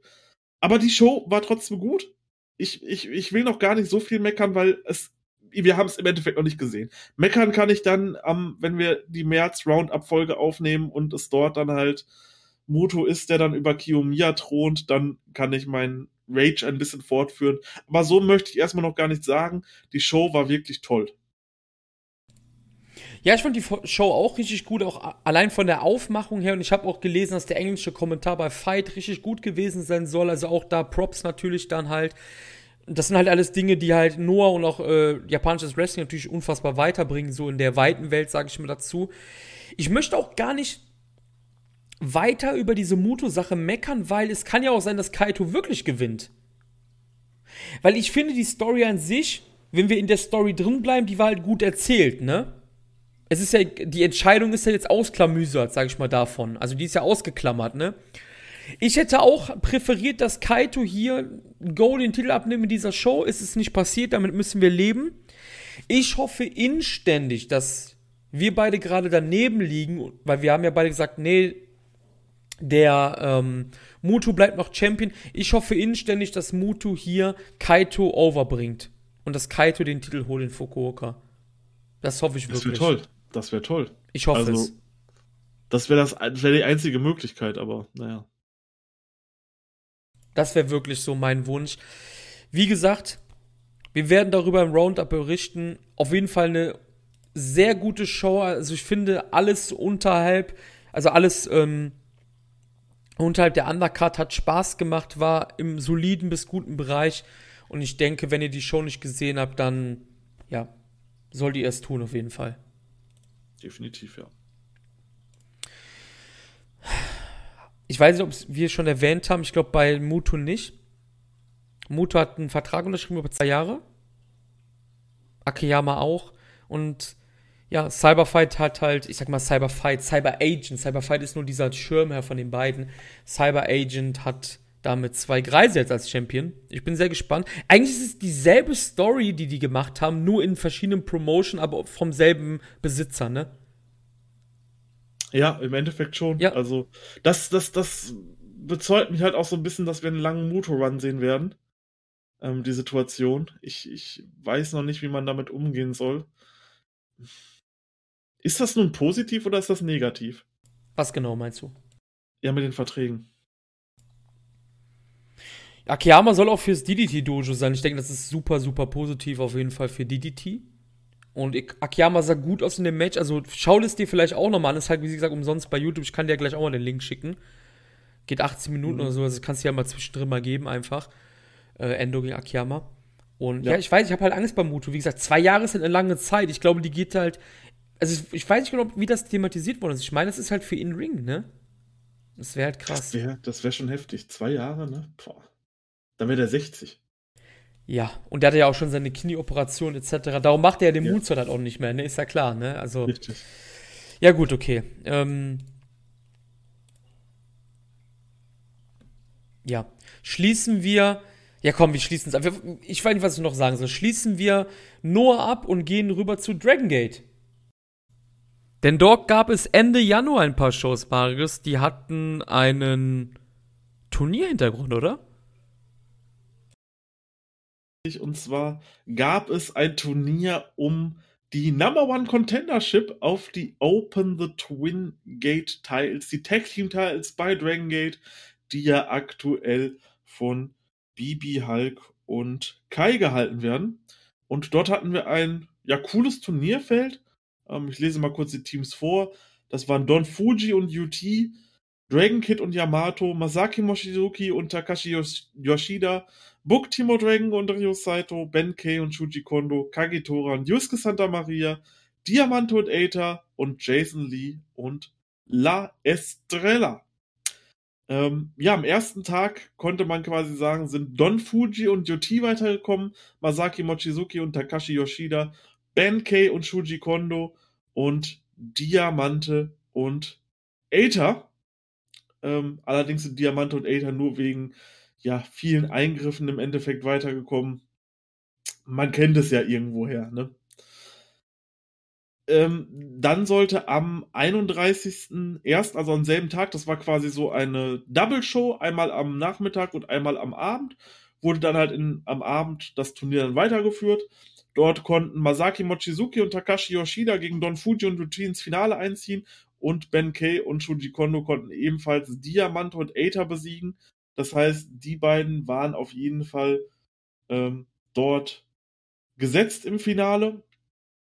Der restliche Card war eigentlich recht uninteressant von dem, was passiert ist. Außer in dem Match Bibi Hulk, Hip-Hop Kikta, Kaito Ishida und SB Kento gegen Jason Lee, Kota Minora, La Estrella und Shun Skywalker. Denn hier haben wir unseren nächsten Challenger auf den Dreamgate-Titel bekommen. Und zwar Kaito Ishida mein persönliches Dream Match Kaito Ishida gegen Shun Skywalker wird wahr und ich habe richtig Bock und denke, das könnte eine richtig starke Ansetzung werden. Ich freue mich da wirklich drauf. Ich glaube, das könnte im März eins der Matches werden, die ja doch das, das ist ein Match of the Year Contender. Also wenn die beiden wirklich Gas geben, dann könnte das echt das werden. Ähm, bei derselben Show gab es dann halt auch noch das Finale.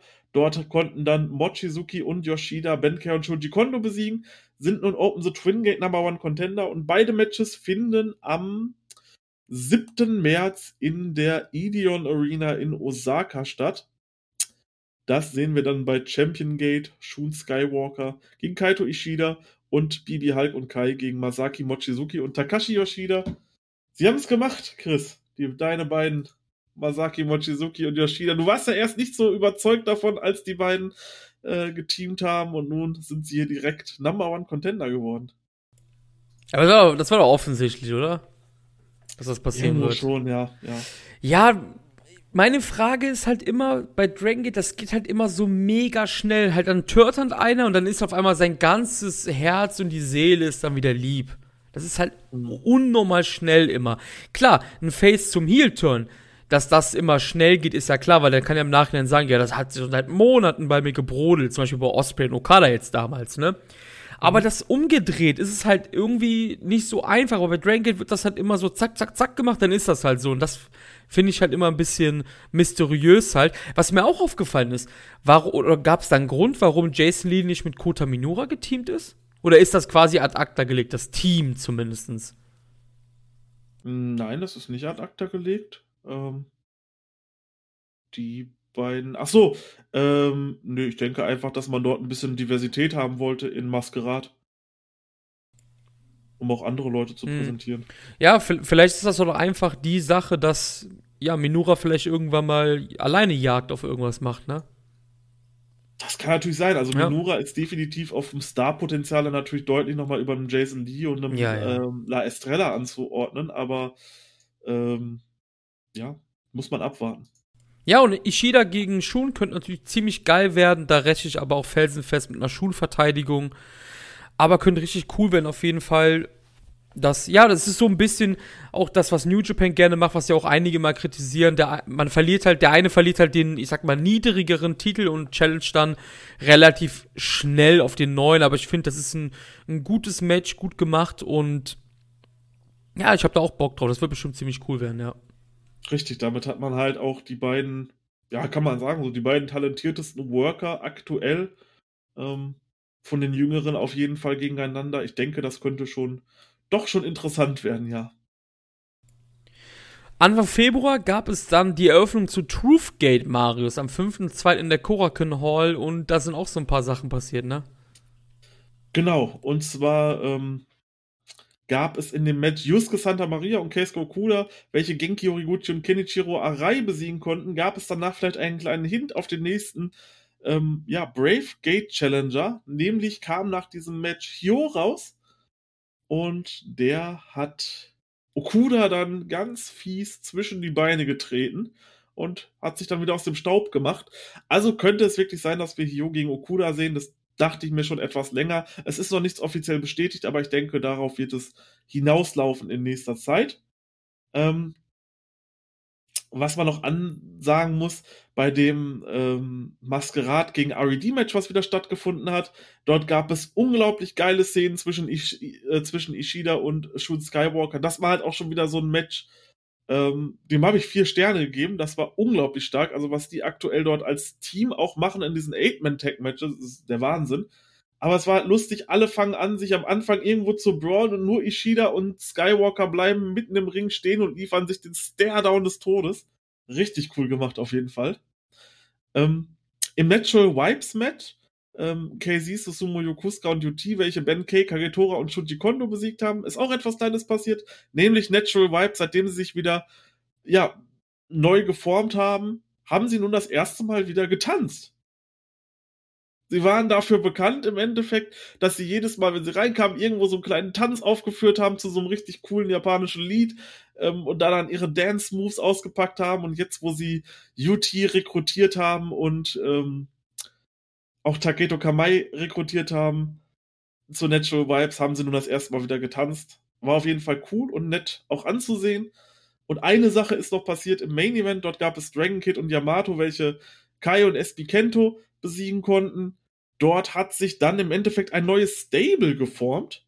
Ähm, wir wissen noch nicht, welchen Namen das haben wird, aber wir wissen, dass es bestehend aus Dragon Kid, Yamato, Benkei und Okuda ist. Und ich denke, das sind vier Leute, die auf jeden Fall alle cool sind und das echt ein geiles Stable werden könnte. Ja. Ja, wir haben ja schon drüber gesprochen. Dragon ist ja eh so ein bisschen in der Findungsphase. Halt nach dem Generational War muss man jetzt halt gucken, wie man halt ihre typischen, ja, Stable-Ränkeschmiederei halt wieder reinbringt, ne? Das, das ist ja die Sache. Man hat ja keine Stables mehr, außer RD halt.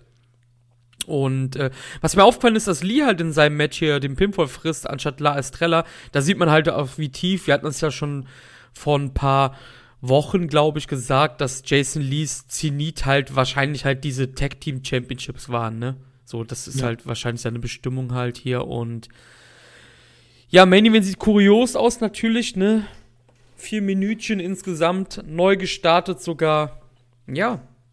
Findungsphase, du hast ja auch schon, glaube ich, erwähnt. Ich weiß nicht, ob du es online gesagt hast, aber die ersten ja, Monate im neuen Jahr sind bei Dragon meistens eher so ein bisschen ereignisarmer, ne?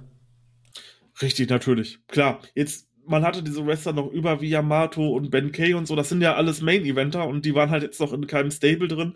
Deswegen war es folgerichtig, dass da irgendwo halt noch ein Stable nun gegründet wird. Ich hoffe, man erfährt dort jetzt in den nächsten Shows vielleicht ein bisschen mehr, wie, wie der Name heißt, ob es vielleicht noch mal neue Members gibt oder so. Aber richtig los geht's erst, ja, im März wieder. Eine coole Sache aber noch vorher, nämlich heute, genau wo wir den Podcast aufnehmen, äh, wurden nämlich die Card äh, beziehungsweise Teile der zweiten Cards auch für die letzten beiden Live-Events im ähm, Februar angekündigt, die auch auf dem Network gezeigt werden. Nämlich geht es dort am 21. und 23. in die KBS Hall, in eine der schönsten Hallen in Japan wie ich finde. Und dort gibt es ein weiteres kleines Turnier, nämlich sind, geht es dort um die Number One Contendership bei äh, auf die Open the Triangle Gate Championships von Natural Vibes. Und dort stehen vier Teams aktuell fest. Das sind äh, zum einen Shuji Kondo, Kagetora und Yusuke Santa Maria. Äh, zum anderen Kota Minora, Jason Lee und La Estrella.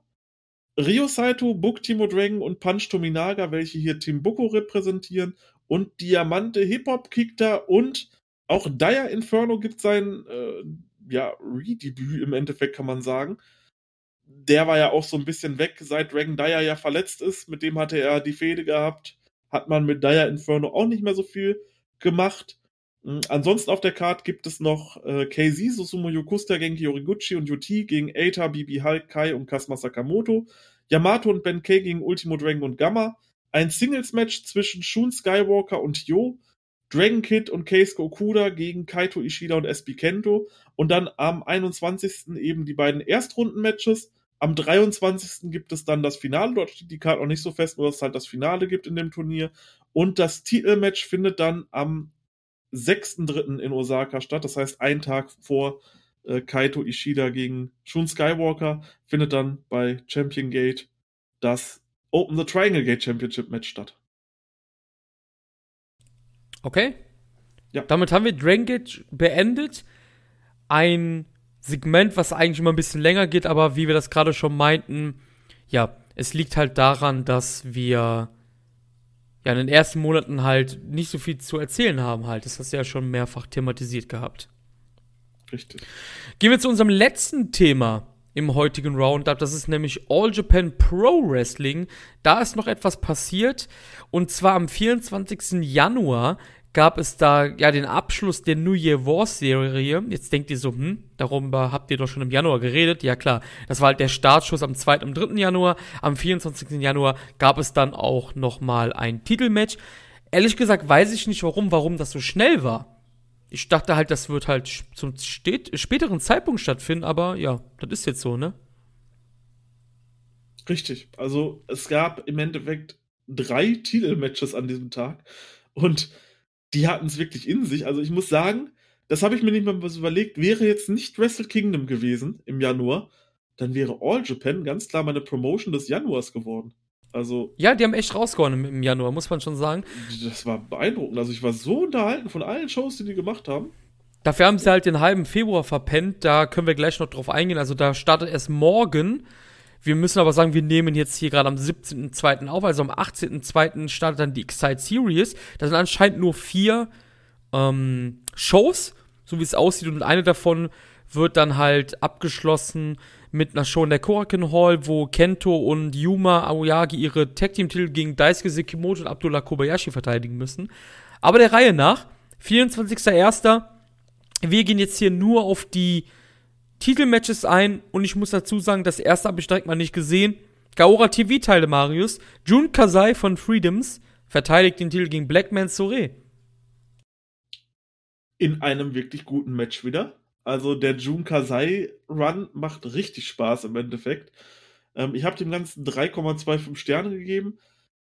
Ja, es war sogar ein Hardcore-Match zwischen den beiden. Äh, Jun Kasai hat Blackman Sorie komplett zerstört, aber Blackman Sorie hat hier wunderbar den Underdog gespielt in diesem Match. Es war im Endeffekt eine sehr klassische Storyline, aber ja, man hat wieder, man hat wieder eine Demaskierung gehabt. Blackman Sorie wurde demaskiert, das macht man ja in letzter Zeit öfters gerne. Zuerst mit El Desperado, dann mit Dragon Kid, jetzt ist Blackman Sorie dran, der demaskiert wird. Da springt man gerade so ein bisschen auf den Hype mit rein. Aber auch hier, das war wieder ein schönes Match, hat mir echt gut gefallen. Und besonders auf das nächste Match bin ich gespannt, denn nach diesem Match kam Shuji Ishikawa raus und hat auf den Gaora TV-Titel von Jun Kasai gechallenged. Ja, erstmal möchte ich sagen, dass ich weiß nicht warum, aber warum sieht denn Blackman zurück unter der Maske so aus wie Yohai Nakajima? oh. Johann Nakajima ist natürlich Blackman Surreal, das ist ja ein offenes Geheimnis gewesen, aber ja, es ist soweit. Er wurde demaskiert. Ich glaube, ich habe das Match doch gesehen, aber mir fällt irgendwie nichts mehr dazu ein, ehrlich gesagt. Also, ja, tut mir leid. Ähm, ja, Kasai gegen Shuji könnte sogar wirklich eher in Richtung Deathmatch gehen. Shuji Chikawa war ja auch früher im Deathmatch-Bereich tätig gewesen, aber ist ja aus dem Deathmatch-Bereich zurückgetreten, wird also wahrscheinlich ein bisschen ein erweitertes Hardcore-Match. Kann hier auf jeden Fall den Titelwechsel zu Shuji sehen. Aber das Match wurde noch nicht angekündigt, ne? Also für welches Datum oder vertue ich mich gerade? Sicher nicht. Also ich meine, das wurde angekündigt. Ähm.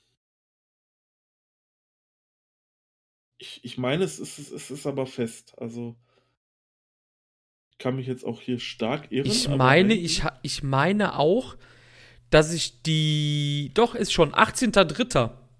18. findet das Ganze statt, ja. Am 18.03. Das ist eine Show der Dream Power Series dann. Mhm. Ja, in, in Shinkeeper First Ring auf jeden Fall. Ja, 18.03. doch. Ist bestätigt. Cool. Wird, wird bestimmt ganz geil werden, ja. ja. Auf jeden Fall. Ja, der nächste Kampf war dann um die Junior Heavyweight Championship. Koji Iwamoto besiegt seinen Stable-Partner Fuminore Abe nach dem Kokono Geijetsu. Auch hier Iwamoto mimt weiter den starken Junior Champion aus. Wie hat dir das Match gefallen? Sehr gut. Also wirklich sehr gut. Ähm, ich bin ja so ein kleiner Fuminori Abe-Fan geworden, beziehungsweise halt auch großer Astronauts-Fan geworden. Dieses Match war klasse. Also ich habe dem Ganzen vier Sterne gegeben. Ich denke, das, das sagt alles aus. Das war ein Match, wie ich es mir gewünscht habe, wie ich es mir vorgestellt habe. Und genau das habe ich auch bekommen. Starkes, starkes Match der beiden. Ja, ich habe 375 gegeben, hat mir auch super viel Spaß gemacht. Vor allem die, die, Vorgeschichte ist halt cool. Sie sind ja nicht nur Partner bei Jin, sondern sie haben zusammen bei Sportiva trainiert, sind dann zusammen ja in die, ich sag mal, in die große weite Welt des Wrestlings gegangen. Iwamoto zu All Japan, Abe natürlich dann zu Basara gegangen, aber Abe ist ja überall zu finden. Unfassbar ja, unfassbar geschmeidige Aktion. Man merkt halt, dass die beiden halt auch eine Chemie als Gegner haben, nicht nur irgendwie als, ja, ehemalige Trainingspartner und alles und hat mir auf jeden Fall sehr viel Spaß gemacht. Viel interessanter ist dann aber auch wohl, ohne disrespektierlich zu werden zu Abe, dass halt Shima sich danach gemeldet hat, ne? Und das Match wurde bestätigt für den 20. Februar live in Nagoya. Das ist ja wohl eine geile Ansetzung. Also ich habe auch gedacht, als ich Shima dann gemeldet habe, ich so, holy shit, das, das könnte echt gut werden. Und ich glaube, da kann man auch mit noch ein bisschen mehr Erwartungen dran gehen, wenn die beiden aufeinandertreffen. Habe ich richtig Bock drauf. Also, das wird super. Ziemlich geil würde ich halt auch finden, wenn dadurch halt irgendwie auch Tiok und Lindermann äh, ja irgendwie ihren Weg zumindest für eine kurze Zeit zu All Japan finden würden. Tiok in Lindermann gegen ähm, Yuma und Kento, ich glaube, das könnte cool werden. Jo, das, das hört sich auf jeden Fall echt sexy an, ja, das oh. stimmt. Main Evento dann. Warum wir überhaupt das Ganze hier machen. Suwama besiegte dann Shotaro Ashino nach 6, äh, 26 Minuten 41 Sekunden nach dem Backdrop Hold. Fünfte Titelverteidigung. Das ist aber gefühlt schon die zwölfte, ne? Aber wirklich, ja. Ähm, hier kann man erstmal vorher anmerken, bevor ich jetzt irgendwie aufs Match eingehen möchte. Hast du das VTA davor gesehen vor dem Kampf? Ich glaube ja. Ja, habe ich, glaube ich, ja. F dort Fand ich cool. Haben, ja, dort haben sie nämlich mit dieser ikonischen Musik aus dem ähm, Italo-Western zwei glorreiche Halunken gespielt, welches einer meiner absoluten Lieblingsfilme of all time ist. Ähm, wenn ihr den noch nicht gesehen habt, egal ob ihr was mit Western anfangen könnt oder nicht, ihr werdet diesen Film lieben. Absolute Meisterleistung, damals noch von einem sehr jungen Clint Eastwood. Und auch die ikonischen, ähm, auch die ikonischen Soundtracks dort von Ennio Morricone, so heißt er, die kennt eigentlich im Endeffekt jeder. Also wenn man das bei YouTube eingibt, Ennio Morricone und dort dann halt den Film äh, The Good, The Bad and The Ugly oder halt zu Deutsch zwei glorreiche Halunken, der wird auch die Musik zu diesem VTA wiederfinden. Die ist einfach nur episch und passt halt auf so ein Duell, wie es zwischen den beiden auch im Endeffekt war. Und ich war mit diesem VTA schon hin und weg und habe mir schon gedacht, wow, okay, krass, Jetzt bist du schon gehypt auf dieses Match. Und das Match war auch wirklich gut. Es kam für mich, finde ich, nicht ganz an die Yuma Aoyagi-Verteidigung dran. Da hat noch ein bisschen gefehlt. Aber sie haben hier wirklich Vollgas gegeben. Subama konnte hier wieder Ashino besiegen. Ich habe 4,25 Sterne gegeben. Ähm, wenn man mich fragt, ähm, Ibushi Sanada oder das Match, dann sage ich Subama Ashino. Das hat mir doch noch mal mehr gefallen. Ja, guckt es euch an, das war wieder eine gute Verteidigung von Suwama. Ja, ich habe ich hab vier gegeben, den ganzen kommt für mich absolut gar nicht ran an Yuma gegen ähm, Suwama, dem hatte ich 4,5 gegeben Anfang Januar. Ich weiß nicht genau, wo du gesehen haben willst, dass, dass die abgegangen sind. Also, wenn Suwama am Ruder war, war es halt absolut langsam, ne?